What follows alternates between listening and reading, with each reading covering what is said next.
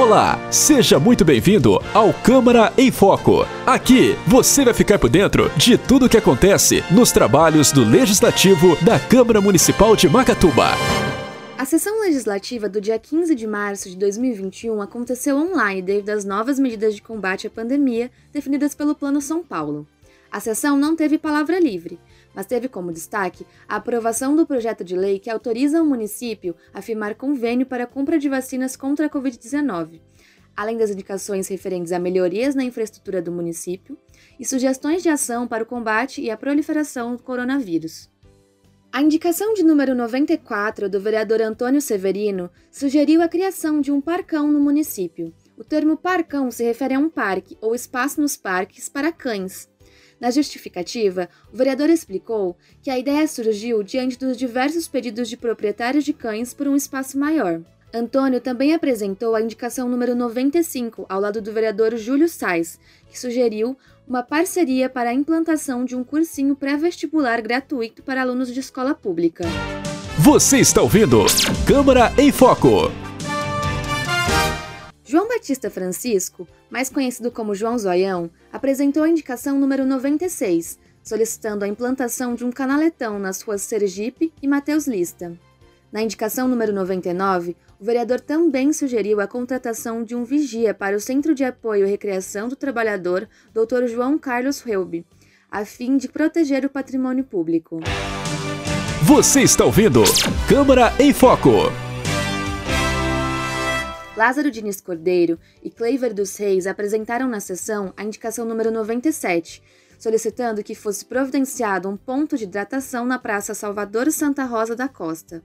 Os vereadores também apresentaram, ao lado do vereador Cristiano Mendes, a indicação número 98, solicitando a construção de um ponto de hidratação, bancos e mesas de concreto na área verde localizada na confluência da Avenida Brasil com a Rua Noruega, o local é frequentado por muitas famílias da região. Você está ouvindo Câmara em Foco.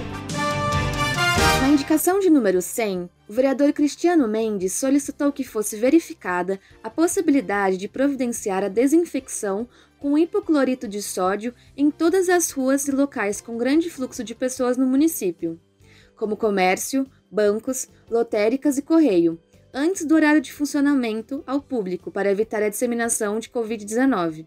A medida já tem sido realizada em outros municípios. Você está ouvindo Câmara em Foco.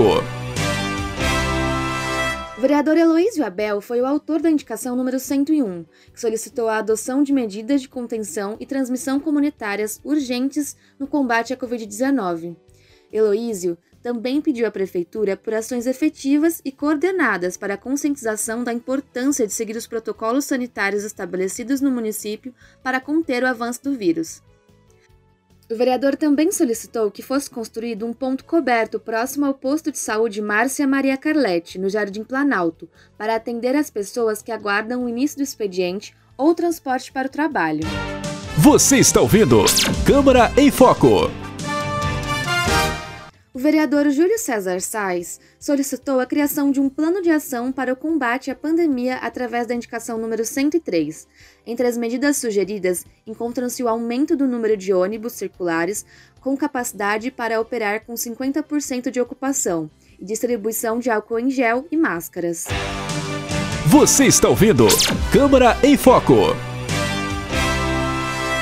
O vereador Paulo Neves foi o autor da indicação número 104, onde solicita a implantação de canaletas na rua Teófilo Honório, na esquina com a rua Augusto Rorato.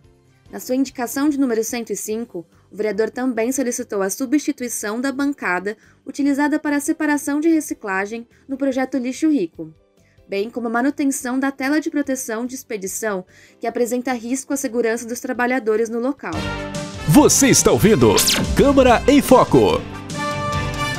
Já o vereador Amadeu Raimundo solicitou na indicação número 106 a construção de uma cobertura na arquibancada do campo Santa Rita, que fica localizado na Rua Equador. O vereador também solicitou a manutenção das grades no fundo do campo, pois a bola tem caído no canil, que se encontra nos fundos do local. Você está ouvindo Câmara em Foco. Informação número 8 do vereador Sebastião Cândido de Moraes, também conhecido como Tião da Laranja, foi referente aos horários de atendimento odontológico no município e quais dentistas estão atuando em Macatuba.